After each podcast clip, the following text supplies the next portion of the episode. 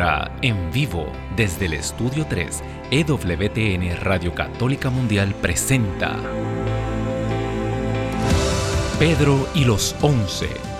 Queda con ustedes del grupo musical católico Son by Four, Pedro Quiles.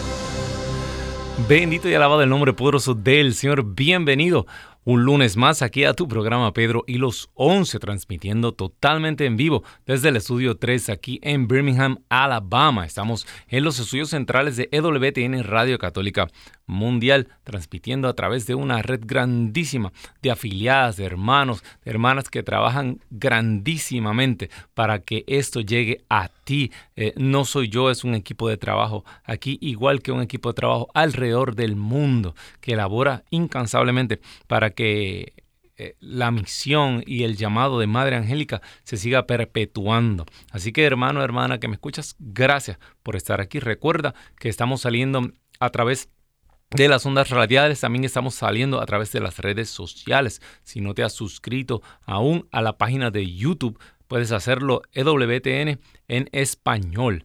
Eh, ahí vas a buscar en la página de YouTube, vas a buscar eh, Radio Católica Mundial eh, y los live. Va a buscar las transmisiones en vivo. Busca ahí en, arriba, te da las opciones y le das live y ahí te dan los distintos live que, que estamos haciendo con mucho amor y puedes también, por favor, suscribirte y compartirlo, dale share. Y también te puedes comunicar a través del inbox, nos puedes escribir a través del YouTube y aquí vemos, eh, interactuamos contigo. Recuerda que estamos en vivo, también lo puedes hacer a través del Facebook y el Instagram de Radio Católica Mundial. Todas estas cosas las hacemos para ti con mucho cariño para llevar esta misión un poquito más adelante, poner una, un granito de arena, bendito Dios. Bueno, y para la gente linda del norte de Texas, eh, quiero decirle que voy a estar con ustedes pronto eh, en un evento grande que vamos a celebrar en junio 17. Sí, eso es el 17 de junio nos vamos a estar eh, presentando en un congreso, un gran congreso de mujeres, y el título del congreso es La mujer que venció al mal. Imagínate, eh, eso va a ser en el Plano Event Center. Así que toda la gente del norte de Texas comuníquense ya para sus boletos son limitados. Va a estar conmigo el padre Chucho, la hermana Brenda Robledo, el padre Javier Ramírez, Lolis Mesa y claro, un servidor. Quiero que te comuniques al 214 653 1515. Voy a repetir el número para los boletos 214 3 653, perdón, 214-653-1515. Comunícate que son limitados los boletos y eso va a ser un fiestón allí vamos a estar celebrando a la Madre de nuestro Señor Jesucristo. Así que ya lo sabes, junio 17 de este, eso está ya, eso está a unas cuantas semanas. Así que llama desde ya, bendito Dios.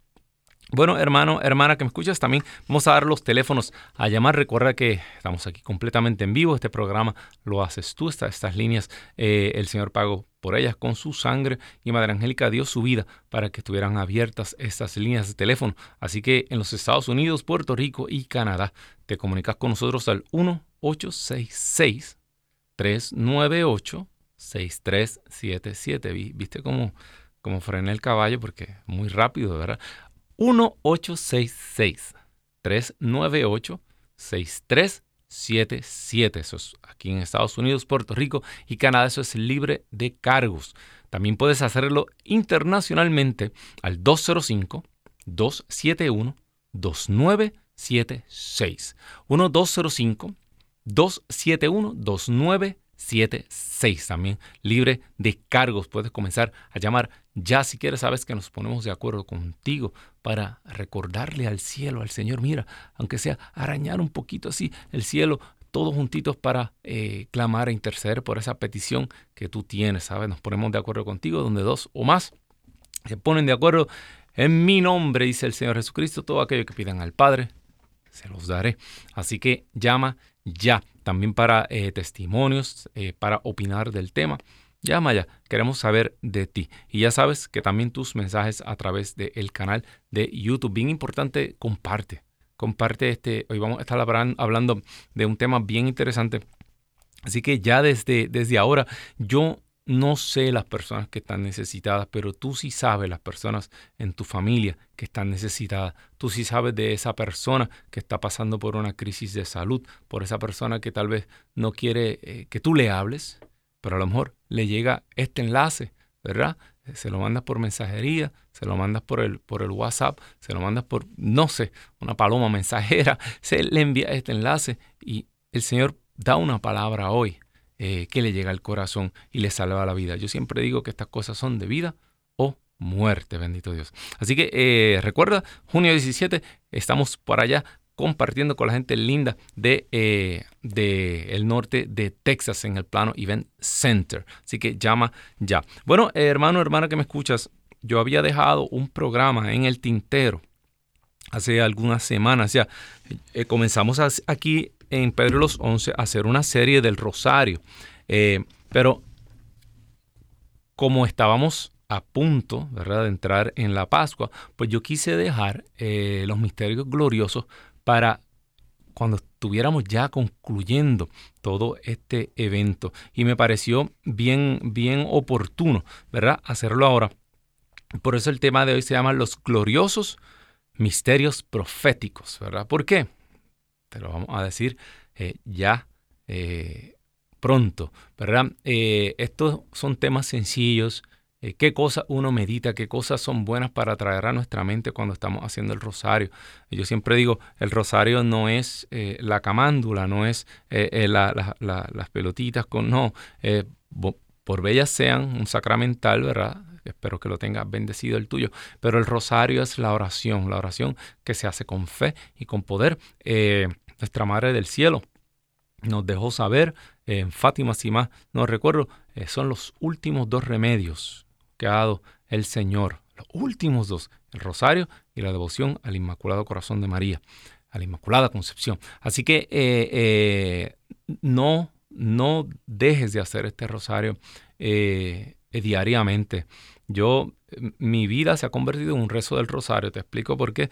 Porque con, con eh, tantas cosas y con la familia y todo, pues a veces se le hace difícil sacar a uno el tiempo cuando uno lo está haciendo después en la noche, cuando está en la cama, uno contando con los dedos, o si tienes la camándula debajo de la almohada, pero uno se queda dormido. Entonces yo siempre estoy como abonándole a una cuenta Ay, Señor, yo le digo, Madre, qué mal negocio tú hiciste conmigo. Eh, eh, la consagración a María, eh, yo la hice, pero ella se da todo de ella y yo se supone que me dé todo de mí. Yo digo, mi Madre Santísima es un negocio malísimo conmigo, porque qué poquito yo le doy. pero ahí siempre estoy abonándole a una cuenta de misterios que tengo atrasado siempre. A veces me atraso un día, dos días y tengo que hacer tres misterios. lo, lo glorioso, lo luminoso, todo corrido. Pero Así se pasa uno la vida, con la mente ocupada en las cosas de arriba, hermano. Lo que decía San Pablo, eh, mire, si, hemos resucitado con Cristo, ahora tenemos que preocuparnos en las cosas de arriba, donde está Cristo. Y créeme, eh, una de las cosas más difíciles en la vida es controlar esta loca que está aquí. ¿Sabes qué vale? Esta loca, ¿verdad? La loca en la mente esa mente que no para, esa mente que no nos deja dormir, esa mente que, nos sigue hablando en las noches, esa mente que a las 2, 3 de la mañana saca problemas de donde no los hay, Dios mío, Señor. Las cosas más sencillas que pasan por el día de madrugada es como si viniera un, esos tornados que vienen aquí eh, en este corredor eh, eh, en Estados Unidos, en el medio, que de la nada aparece un tornado y se lleva cinco casas. Y así mismo es esta loca que está aquí la mente. Y hay que ponerla bajo control hay que ponerla bajo el yugo de la oración. El que no ora se vuelve, mira, a tarde o temprano se vuelve loco uno con los razonamientos de uno. Uno se pierde en la mente de uno. Igual el corazón. Estas dos cosas hay que tenerlas bajo control. Y hay una sola manera de tenerlas bajo control y es con la oración. Sí, es darle con ese látigo todo el tiempo. En vez de dejar que la mente eh, se vaya flotando como una loca por ahí eh, eh, a todas partes, ¿verdad? Eh, abriendo muchas puertas y uno empieza pensando de una cosa y acaba pensando de otra. Ya se le conectó la mente con aquella persona que la hirió y, y se le conectó con aquel suceso y cuando viene es todo el mismo dolor. Control. Y el rosario es la mejor arma para esto, ¿verdad? En la repetición uno se calma, uno se pacifica y empieza uno a meditar, no en la oración en sí, sino a meditar los misterios, en lo que está pasando en la vida de Jesús en ese momento, en la vida de María, en la vida de San José, qué cosas están ocurriendo y tú poco a poco empiezas a, a meterte en los sentimientos que pueden haber corrido y los pensamientos que pueden haber corrido por la mente de nuestra Santísima Madre, por la mente de Jesús en esos momentos donde estaban ocurriendo estos misterios. Misterios eh, eh, gloriosos, ¿por qué son proféticos? Desde ya te lo digo. Porque aquí nos está dando como una profecía de lo que va a pasar. Yo, yo, trato de encadenar todo de una manera escatológica. ¿Qué me dice esto para las cosas, para el fin? ¿Por qué? Porque llevamos muchos días eh, tratando con la resurrección. Ahora se le mezcla la ascensión. Ahora se le mezcla Pentecostés. ¿Qué significa esto? Tantas apariciones, 40 días, fueron 40, no fueron 40, ¿por qué se apareció aquí? Porque vamos poco a poco. Lo primero, en Hechos 9, 3, 19, no lo voy a leer, pero esto es eh, San Pablo eh, en Hechos de los Apóstoles, escrito por San Lucas, ¿verdad? Se nos da una lista antigua de apariciones del resucitado, ¿verdad? La que San Pablo dice, mira, se le apareció a Cefa, después se le apareció a los doce, luego se le apareció eh, eh, aquí, allá a las mujeres, como a 500 personas se le apareció, luego como uno nacido anormalmente.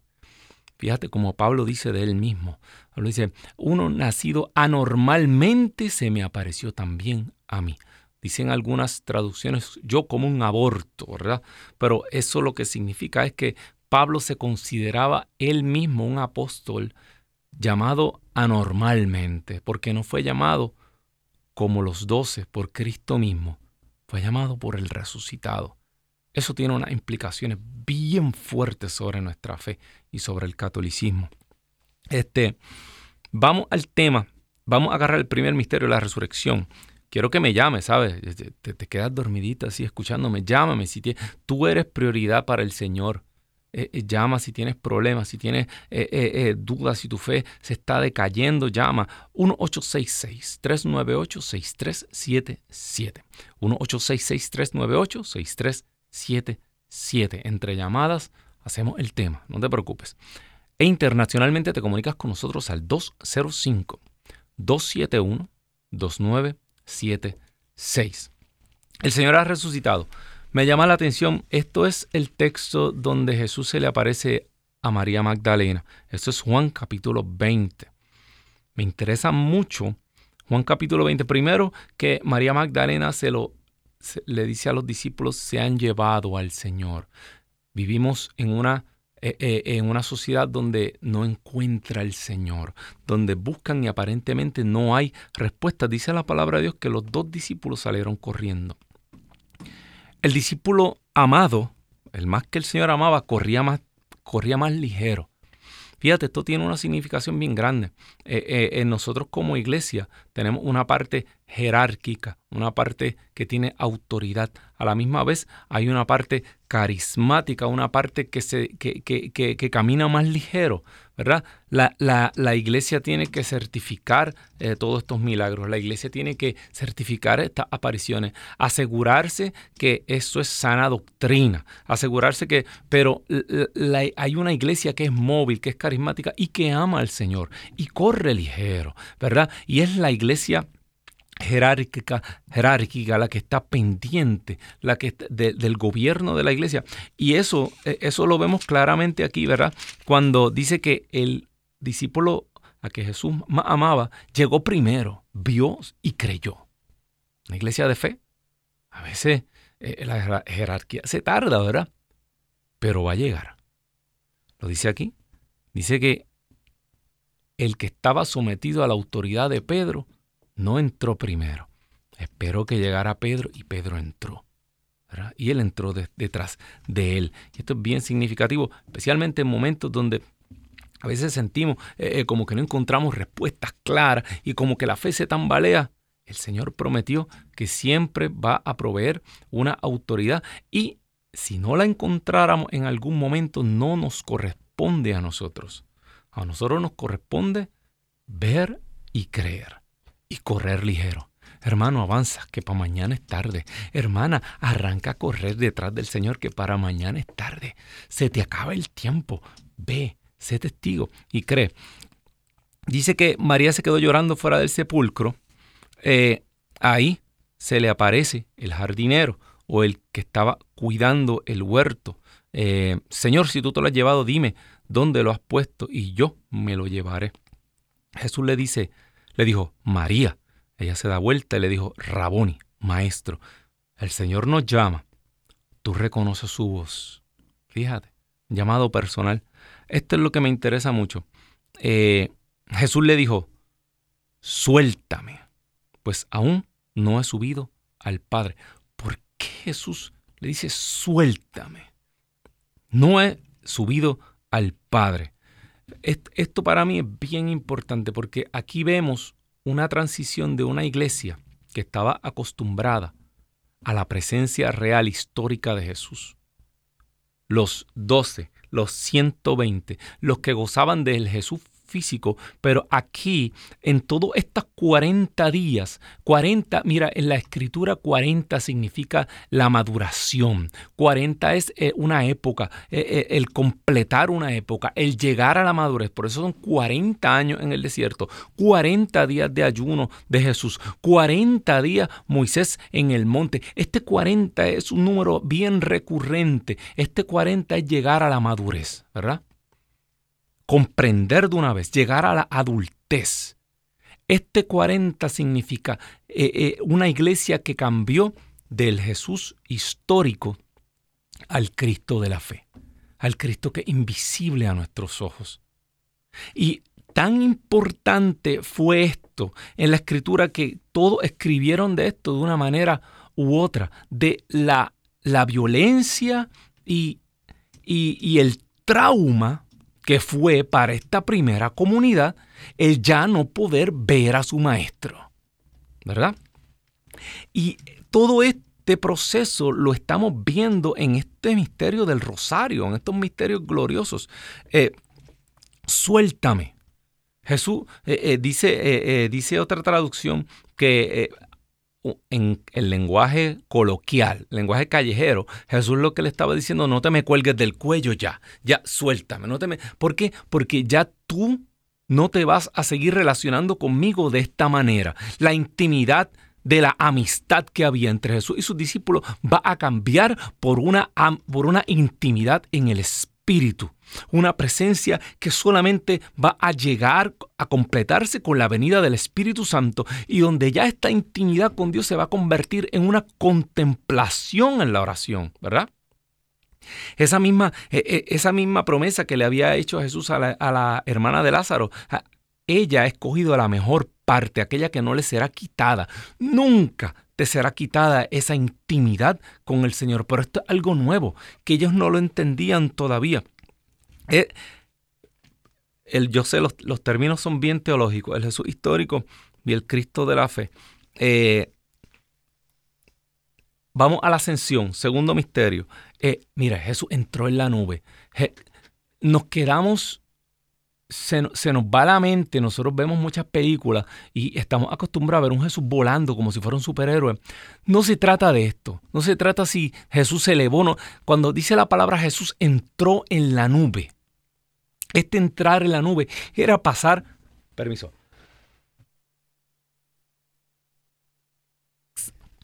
Exactamente, eso mismo me está diciendo mi hermano Douglas, que no fue que Jesús se montó en un globo y desapareció. No, eh, ¿dónde está el cielo? El paraíso. Mire, salen los cohetes esos de Elon Musk y los del otro eh, eh, de Amazon y llegan allá arriba y ninguno llega al cielo. Y después del cielo salen de la atmósfera. Y ¿Dónde está el cielo? mire, el cielo es otra dimensión que es atemporal, que no tiene tiempo ni espacio, que existe. Sí existe.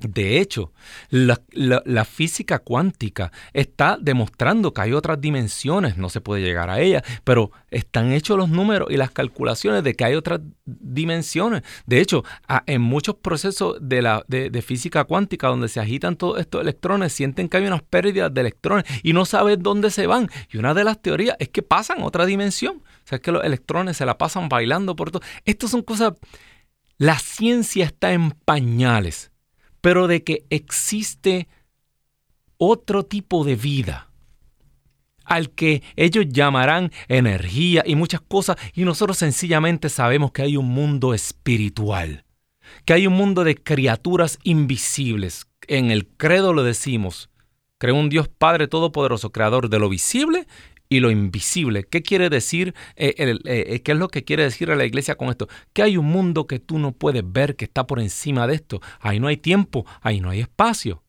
Jesús simplemente pasó la misma nube de la transfiguración. Cuando Jesús en la cima del monte entra en esa nube, se transfigura, Jesús pasa a la dimensión celestial y se les manifiesta a sus discípulos en su forma gloriosa. Ellos todavía no podían pasar. Ese día tuvieron suerte, Jesús volvió. El día de la ascensión, Jesús no volvió. Pasó a la dimensión del paraíso. Allí donde están los héroes de la fe ahora mismo. Ahí donde están los familiares nuestros que murieron en gracia. Ahí exactamente. Eso es lo que significa esto. Si te das cuenta, aquí se da una transferencia de poder. Escucha esto bien. Jesús antes de irse en el Evangelio de Marcos, antes de pasar la nube, antes de irse al paraíso, deja una misión. De la misma, fíjate, ¿quiénes fueron los dos que se encontraron con Jesús en el templo, en el Tabor, eh, perdón, en el templo, en el Tabor, en la transfiguración? Moisés y Elías. Adivina qué. Moisés, lo mismo. Sube al monte, entra en la nube. Entrar en la nube es entrar a la presencia de Dios. Es entrar al lugar inaccesible. Solo Dios deja entrar a unos cuantos ahí. Pero Moisés bajaba hasta que qué? Hasta que ya Moisés subió al monte y no regresó. Antes le transfirió su poder a quién? A ver cómo están mis teólogos de aquí de Pedro los Once. A Josué, ¿verdad? De la misma manera, Elías entra y traspasa la nube, entra a esa otra dimensión, ¿verdad? Está, eh, está bellamente ilustrada eh, eh, con lo de los caballos de fuego y el carruaje de fuego, pero es lo mismo. Elías pasa y transfiere su poder a quién? A Eliseo, que lo deja con una misión. En el nombre de Elías, Eliseo va a hacer la misión. En el nombre de Moisés, Josué va a hacer la misión. En el nombre de Jesucristo, nosotros tenemos una misión. Aleluya. Él pasó pero se quedó aquí en una presencia misteriosa a través del Espíritu que se tiene que encarnar en ti y en mí.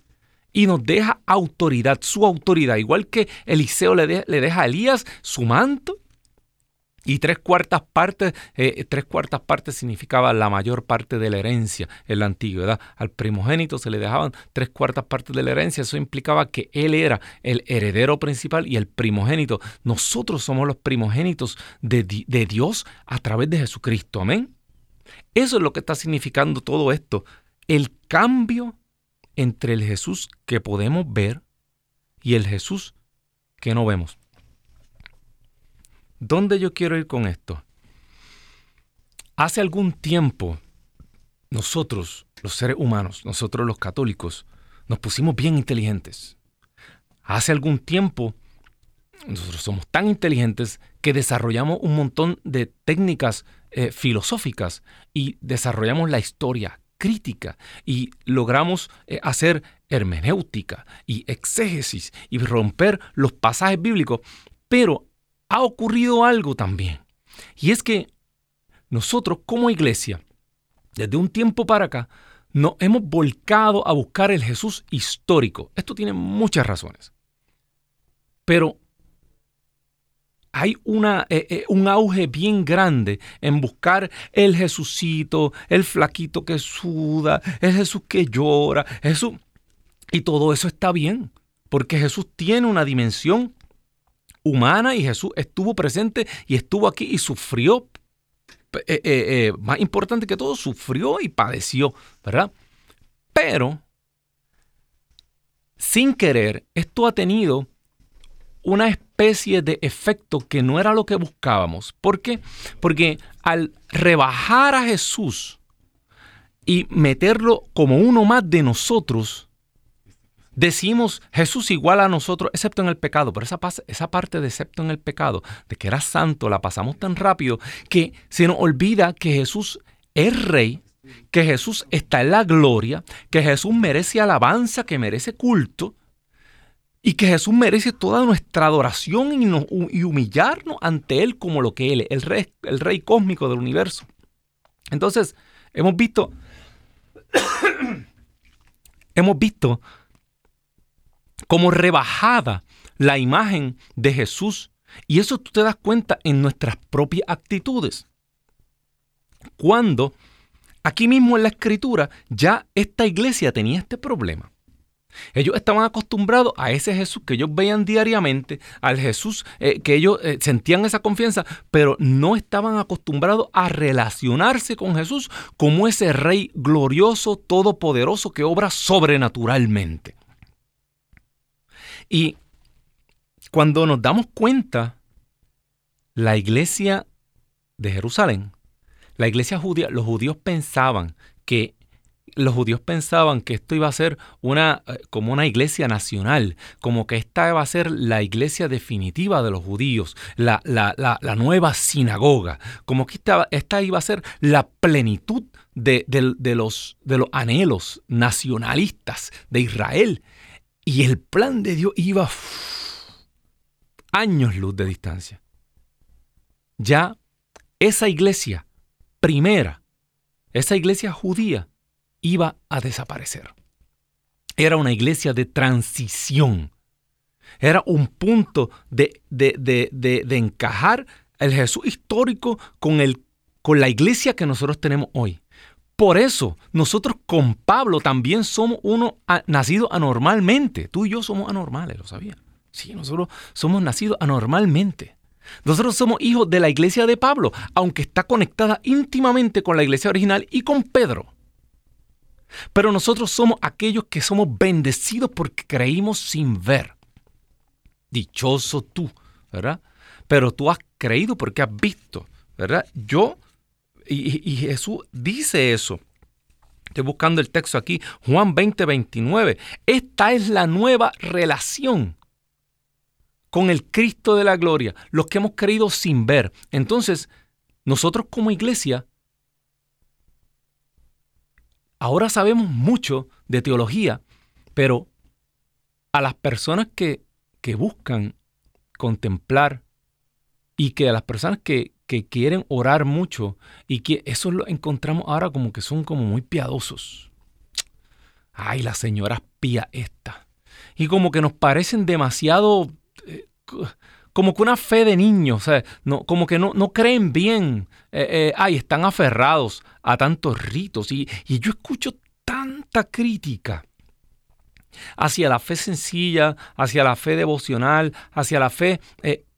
Y no nos damos cuenta que nosotros hemos pensado que vamos a escudriñar en la teología y, y rescatar a un Cristo. ¿Y sabes qué?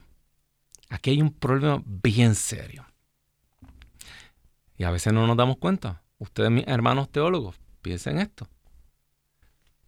La teología dice que cambió de una teología ascendente, o sea que allá el monje se ponía a orar para que Dios le revelara las cosas que hay en el cielo, pues ellos dicen que eso es como especulando y adivinando, porque nadie puede entender eso.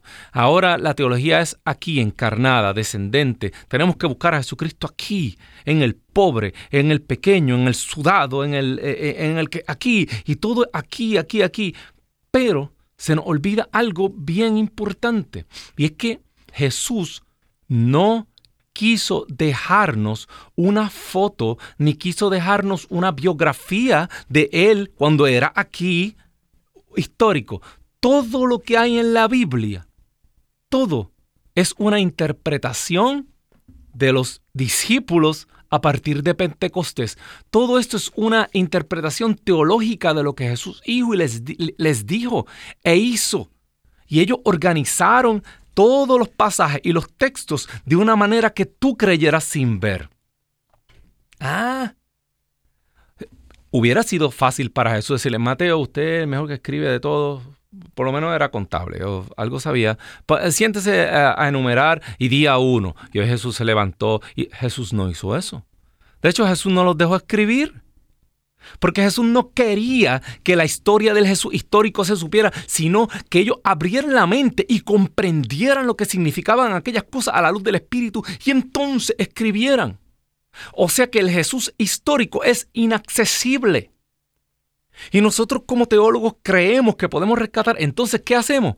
Lo mismo que empezamos criticando a las señoras pías, Ay, mirando al cielo y especulando, ay Señor, muéstrame, confírmame. Ah, ¿qué Señor, Señor? El Señor hay que buscarlo aquí. Mira, el flaquito que, que está en la... Pero, como no lo podemos encontrar, ¿sabes qué? Por eso, ¿qué es la historia crítica? La historia crítica es irse científicamente a buscar entre los textos qué era lo que se hacía un judío del primer siglo, qué era lo que hacía una mujer del primer siglo, qué era lo que se creía en la época, y al final, ¿sabe qué? Terminamos especulando. Lo mismo que criticamos a los monjes, aquellos, los espiritualistas que creían eh, poder ver a, Cristo en las nubes, eh, acabamos haciéndolo nosotros. Entonces nosotros acabamos especulando, no, Cristo hizo esto. ¿Y qué haría Jesús? Jesús no haría nada, Jesús ya lo hizo. Y que entonces, ¿sabes qué? Por eso Hoy, ¿sabes que acabamos con el Cristo guerrillero? Otros acaban con el Cristo gay. Otros acaban con el Cristo revolucionario. Otros acaban con el Cristo... Eh, eh, cada cual se hizo un Cristo distinto. Otro acaba con el Cristo, eh, el generalísimo de su partido. Otro acaba con el todo el mundo. Otro acaba con el Cristo, e, el blandengue que todo lo permite y que no, e, ese no hace justicia, era la primera vez. Y cada cual se fabricó un Cristo a su imagen y semejanza. ¿Por qué? Porque no creemos lo que está escrito. Porque creemos que podemos ir detrás de los textos, ir más allá. Yo tengo muchos problemas con esta ansiedad de buscar todo en hebreo. Si la Biblia si, la iglesia la escribió en griego, si en el mundo griego fue que nació el cristianismo, el catolicismo de hoy, porque está probado cuando se encontraron los textos del Mar Muerto, que muchos textos, se encontraron los textos hebreos, que, que los textos griegos, muchos de ellos son mucho más fieles que las traducciones hebreas posteriores. O sea que eh, aquellos que quieren buscar en el hebreo, y, y te lo digo yo, que a mí me encanta la Biblia de Jerusalén, pero ¿sabes qué? La iglesia nació en griego. De hecho, muchas interpretaciones que, que dieron los primeros escritores de los textos del Viejo Testamento las cambiaron. Ah, se equivocaron. No se equivocaron. El Espíritu Santo les dijo otra cosa. Y tú y yo no estamos creyendo en una historia, tú y yo estamos creyendo en la voz del Espíritu Santo. Amén. Por eso, esta transición es bien importante. ¿Dónde tú has puesto tu fe? ¿Eres ¿Tú eres de esos que están buscando ver para creer o tú eres de los que han creído sin ver? Por eso llegó un momento en mi vida que yo dije, demasiado libro. Tengo como cuatro cajas de libros, ninguno los he leído. ¿Sabes qué? Probablemente nunca los lea. Porque ya me di cuenta que estaba patinando en, las fantasías teológicas de alguien que ha estudiado demasiado y a lo, mire, cuando van por el tercer doctorado ya uno se chifla. ya, cuando esto es para sencillo, para los pobres. Ay, Padre, así te pareció bien. Así te pareció bien. Dar a conocer esto a los sencillos y a los humildes y ocultarlo a los sabios y a los entendidos. Mira, todo esto se saca de los misterios glorioso. Pedro, usted está loco. Es cierto, la ascensión, escribí. Eh, aquí hay una transferencia de poder, una transferencia de autoridad. Léete la conclusión de Marcos para que tú veas toda la autoridad que te dejó. Vamos a buscarla aquí. Vamos a buscarla aquí. Evangelio según San Marcos. Porque es que tú no sabes quién eres, hermano. Hermana, tú este, no, nos atribulamos y caemos bajo nuestros problemas. Ay, ¿qué voy a hacer? Ay, él no me quiere. Ay. Porque no te has dado cuenta quién tú eres, en quién fuiste bautizado y qué recibiste, bendito Dios. Vayan por todo el mundo. Mira la transferencia de poder. Esto fue lo que el Señor nos dejó. Nos mandó a hacer una sola cosa. La iglesia hace muchas cosas, pero en realidad nos mandó a hacer una. We have one job. Uno. A veces hacemos todo menos lo que Él nos manda. Marta, Marta, te preocupas por demasiadas cosas. Vayan por todo el mundo. Estoy en el Marcos 16, Marcos 16, 15. Vayan por todo el mundo y anuncien la buena nueva a toda la creación. El que crea y se bautice se salvará. El que se niega a creer será condenado. ¡Pum! Cayó la piedra. Ay, papá. Qué duro está esto, ¿verdad? Durísimo. Ni empecemos, porque es otro tema. Una sola cosa. Una iglesia incapaz de predicar esta dura verdad perdió la sal. Nos pisotean. No hay un, no hay otro nombre dado al ser humano por el cual puede ser salvado. Entre el cielo y la tierra, Jesucristo es Señor. No hay nadie más. No te dejes engañar. No, no mires ni a la derecha ni a la izquierda. Le dijo Dios a Josué, ni a la derecha ni a la izquierda. Tú y tu familia sigan sirviendo al Señor. No hay otro camino. Y tenemos una sola misión. Lo demás, el Señor va a remeniar esto y va a caer del árbol se va a caer medio mundo. Estas señales acompañarán a los que creen. En mi nombre echarán demonios, hablarán nuevas lenguas, tomarán con sus manos serpientes, y si beben algún veneno, no les hará daño. Impondrá las manos sobre los enfermos y quedarán sanos. Señales que acompañan la evangelización siguen existiendo los milagros. Hubo milagros, hay milagros y habrá milagros hasta que el Señor regrese. Créelo.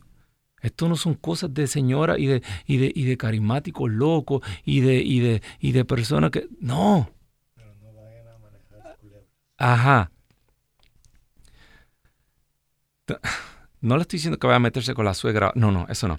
No haga como el pastor que hay un video que bajó una, una víbora y, lo mató, o uno que trató de caminar sobre el agua y se hundió y se.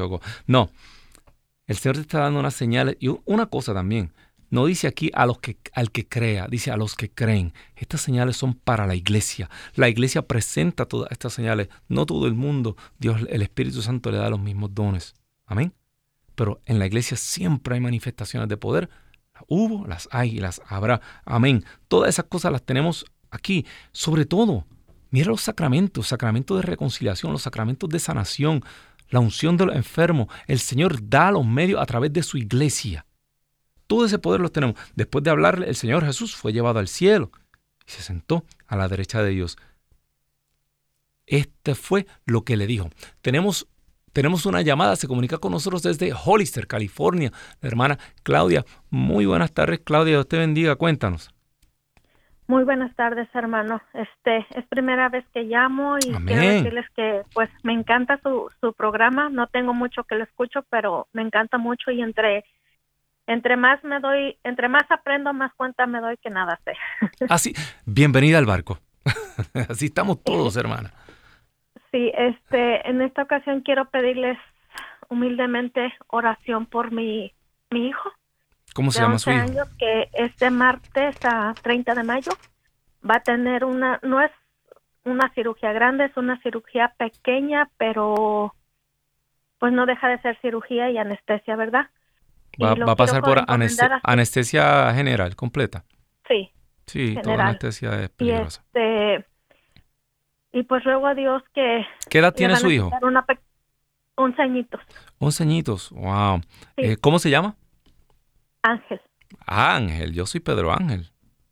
Ajá. Oh. Para que usted vea, vamos a orar por él en un momentito, hermana. ¿Qué, ¿Algo más? Sí, pues le ruego a Dios, Pedro, que posteriormente ese, ese pedacito que le van a, a retirar, a, se le va a mandar a hacer una biopsia y pues ruego a Dios que no sea nada nada mal, malo y pues pido a mis hermanos y hermanas en Cristo lo encomienden en sus oraciones para que el Señor tenga misericordia de él.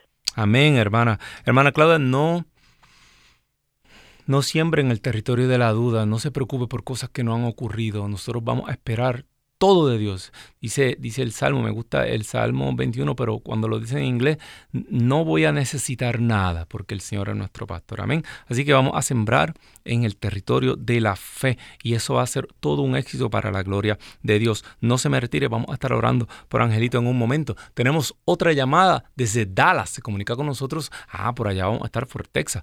Eh, la hermana María, eh, su nombre, hermana, eh, perdón, su nombre. cuéntenos, Dios me la bendiga, hermana María. Ah, sí, buenas tardes, Pedro. Buenas tardes. Sí, mire, este, le estoy llamando para, por favor, pedirle oración por la familia Crespo, la familia Castillo Crespo. Castillo Crespo. Este, pues hemos, estamos pasando por muchas pruebas, este, pues muchos problemas con mi matrimonio y pues con mis hijas que ahorita no tienen trabajo y por mi hija Diana que ayer este tuvo un accidente este, para que se arregle todo favorablemente. Claro. Porque eh, la, la grúa se llevó su camioneta y pues ahorita todavía no la puede sacar y pues le cobra mucho dinero y pues para que, para que todo se arregle favorablemente. Claro que sí, claro que sí, hermana. Eh, vamos a estar orando por, por todo esto.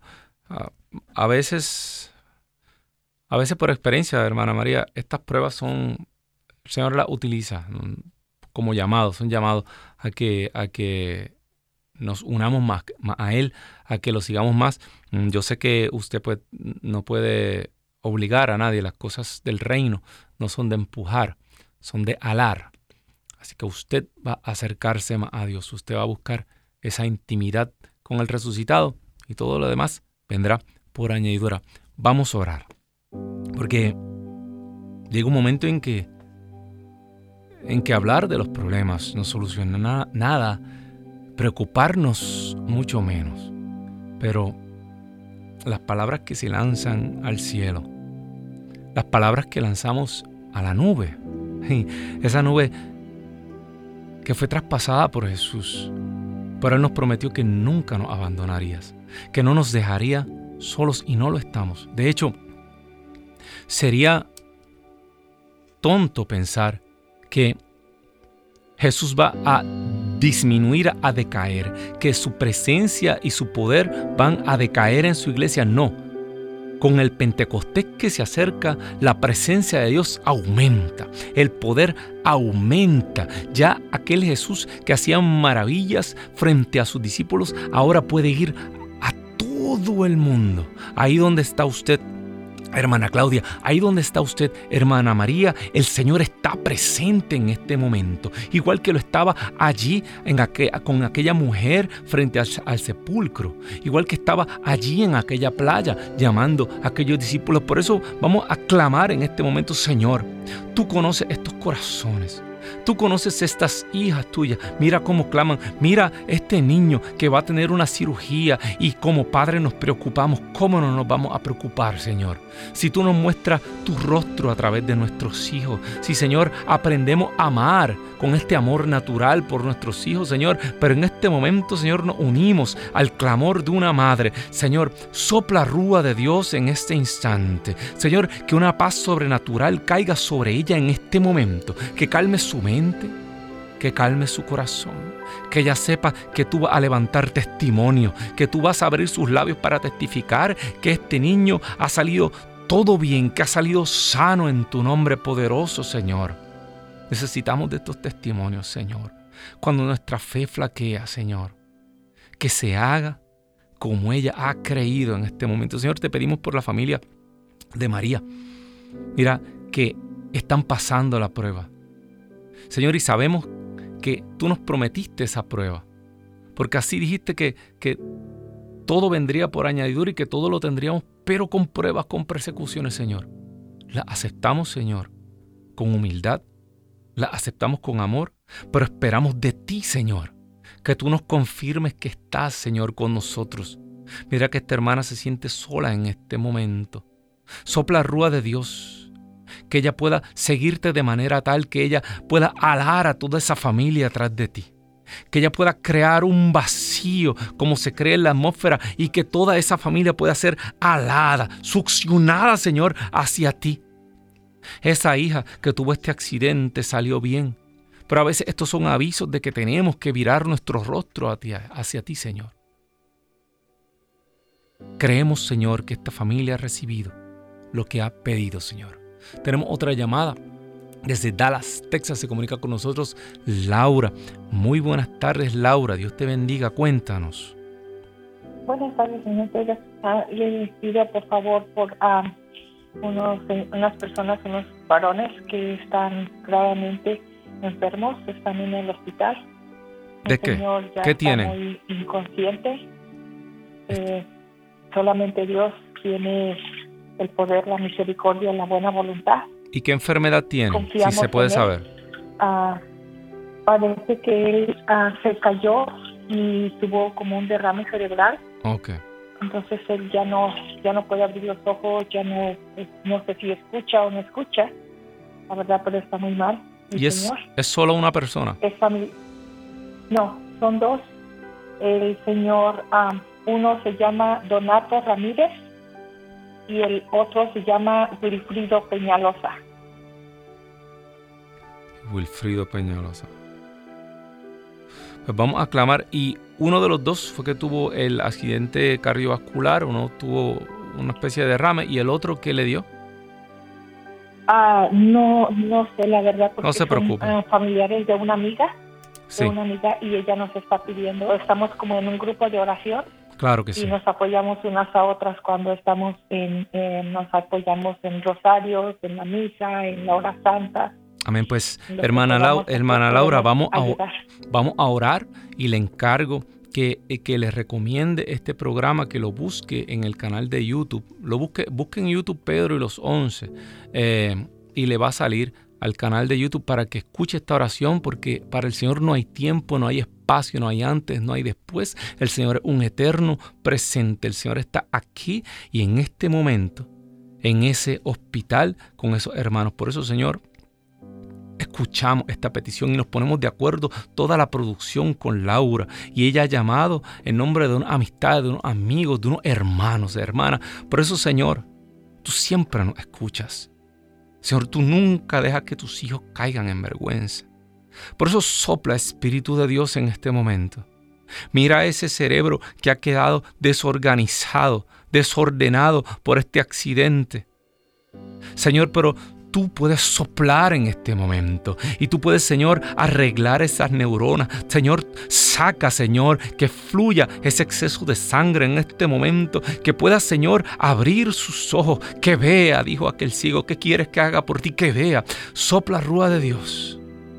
Aplica un colirio, un ungüento sobre esos ojos que Él pueda sentir en su, en su cerebro, en su mente, que pueda experimentar como aquella hemorraíza que ha sido sanada. Tú, Señor, que controlas cada gota de sangre, cada célula de nuestro cuerpo. Sopla rúa de Dios. Sana, sana. Señor, y si alguna enfermedad, Señor, espiritual hay, si algún impedimento, Señor, para que tu presencia se haga presente, sopla rúa de Dios en este momento, saca fuera cualquier molestia, saca fuera, Señor, libera, rompe cualquier cadena, Señor. Y por la intercesión de María Santísima esto lo pedimos. Y sabemos que tú, Señor, nos has escuchado. Porque tú, Señor, eres Rey porque tú, Señor, has resucitado. Aleluya, aleluya. Y reina por los siglos de los siglos. Amén, amén y amén. Bendito Dios. Bendito Dios, increíble está el Señor con nosotros. Eh, eh, ¿Por qué misterios proféticos?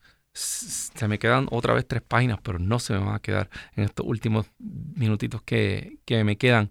Eh, ya saben, todo esto es un conjunto la resurrección, la ascensión, la venida de Pentecostés, todo esto es el misterio de pasar de una iglesia a la iglesia que somos hoy. Somos los benditos de Dios porque hemos creído sin ver. Y, pero no, no es una fe ciega. Lo que pasa que antes ellos veían para creer. Ahora tenemos que creer primero para ver. Pero promete en Juan capítulo 14, versículo 18, que dice, mi Padre lo amará, vendremos a él, el que sigue mis mandamientos, el que obedece a Jesús. No es aquel que dice cosas lindas, no es aquel que, que no, aquel que obedece. Dice, mi padre la amará, vendremos a él, me manifestaré a él. Léete esa parte, léete el capítulo 14 del libro de Juan. Jesús promete que yo me manifestaré a ti, yo te haré saber de alguna manera misteriosa que yo estoy aquí contigo. No es una fe ciega, uno creer por ahí. No, no, no. Es experimentar y sentir que el Señor está con nosotros. Esa es la, relación misteriosa. Hablaba yo en estos días pasados de estos grandes desconocidos que surgen a partir de esta fe. Claro, mira cómo, eh, primero, el gran desconocido es el Espíritu Santo, del menos que se ha escrito, del menos que se sabe, eh, porque es algo misterioso, es el más humilde de, las tres personas, porque nada, ah, eh, Jesús lo presentó, el Padre y, el, Hijo lo, engendran, lo, lo soplan sobre nosotros, pero Él vive a través de la iglesia, Él hace que la iglesia viva. Merece la adoración, merece la gloria, pero fíjate cómo Él toma una posición como oculta. Y a la misma vez emerge la figura de la, de la mujer, la mujer iglesia. La gente dice, ah, pero en la Biblia, qué poco habla de María. Ah, pero lo que habla de la mujer desde el Génesis hasta el Apocalipsis es suficiente para que cuando el Espíritu nos abre la mente, para que conozcamos las escrituras, entendamos lo que significa esta mujer que no se quería desprender de Jesús y luego esta mujer que acepta y se queda tantos años aquí, que es María, hasta que luego el Señor la llama. Porque primero la asunción es un dogma de fe, lo tenemos que creer. Pero ¿sabes qué? Si Jesús lo prometió, María es la prefigura de lo que va a pasar con nosotros. María es la, la, profecía de lo que va a pasar con la iglesia. Todo lo que va a ocurrir con la iglesia pasó primero con María. Si te fijas, así fue en todo el, Nuevo Testamento. Se cumplen las escrituras del Viejo Testamento y a la misma vez el Señor a través de las cosas que ocurrieron en María. Nosotros tenemos la seguridad la garantía de que el Señor Dice la palabra que el Señor viene a, a, a, purificar a su iglesia, a buscarla, a presentársela a sí mismo, sin mancha, sin arruga. Esa es la asunción, la elevación de la primicia de la iglesia. Dice la carta de los Efesios que en la iglesia es que Jesús haya, Él se, se en la plenitud. Esto, esto, esto es pesado. Dice, dice San Pablo que ahí haya Él su plenitud, que la iglesia es la plenitud de Cristo, es, somos su cuerpo. Y María fue la primicia de eso. Por eso María, en María se cumple esa profecía, ¿verdad? Él la busca para que donde esté Él, también esté ella, bendito Dios. Y al final, el misterio final de, de los misterios gloriosos, María coronada como reina y señora de toda la creación. Pues claro que es reina igual que todas las madres de los reyes de Israel eran las reinas de Israel, como la reina del rey eterno de la Israel celestial, que es la iglesia, no va a ser reina también. Ella es reina y en la coronación de María está prefigurada ya la coronación de toda la iglesia. Mire, ese último misterio es la fiesta. Ese último misterio es eh, eh, la fiesta en el cielo donde por, por fin toda eh, eh, lágrima enjugada, donde por fin todo el mal es puesto a raya, donde por fin la justicia eh, eterna se hace. Así que todo eso lo podemos sacar así mismo del rosario. no tenemos más llamadas, ¿verdad? Por el momento. así que, hermano, hermana que me escuchas, cuando haga este rosario hay tanto por lo que orar. Y estos misterios gloriosos son este caminar de la iglesia. Eh, esta mujer que recibe, como en el Apocalipsis, que después de la batalla recibe alas, ¿verdad? Como de águila y vuela al desierto y nos acompaña aquí en este desierto para ser buscada, para ser levantada. Nosotros estamos en este desierto, pero María está con nosotros. María nos acompaña en nuestros pasos. Y fíjate cómo, cómo este un sinnúmero de manifestaciones marianas se han dado en los últimos años. Así que no, no renuncie a ellas. Busca el significado de todo esto desde la escritura. Eh, que Dios me los bendiga. Sabes que tiene una cita en junio 17 eh, en el Plano Event Center. Vamos a estar allá en Texas. Llamen ya Eh, el número lo di al principio del programa, así que le das para atrás. No me acuerdo del de memoria, pero allá vamos a estar. Y tiene una cita este próximo lunes también. Recuerda, eh, aquí todos los lunes a las 4 de la tarde, hora del este, Pedro y los 11. Que Dios me los bendiga. Oren por este siervo. Chao.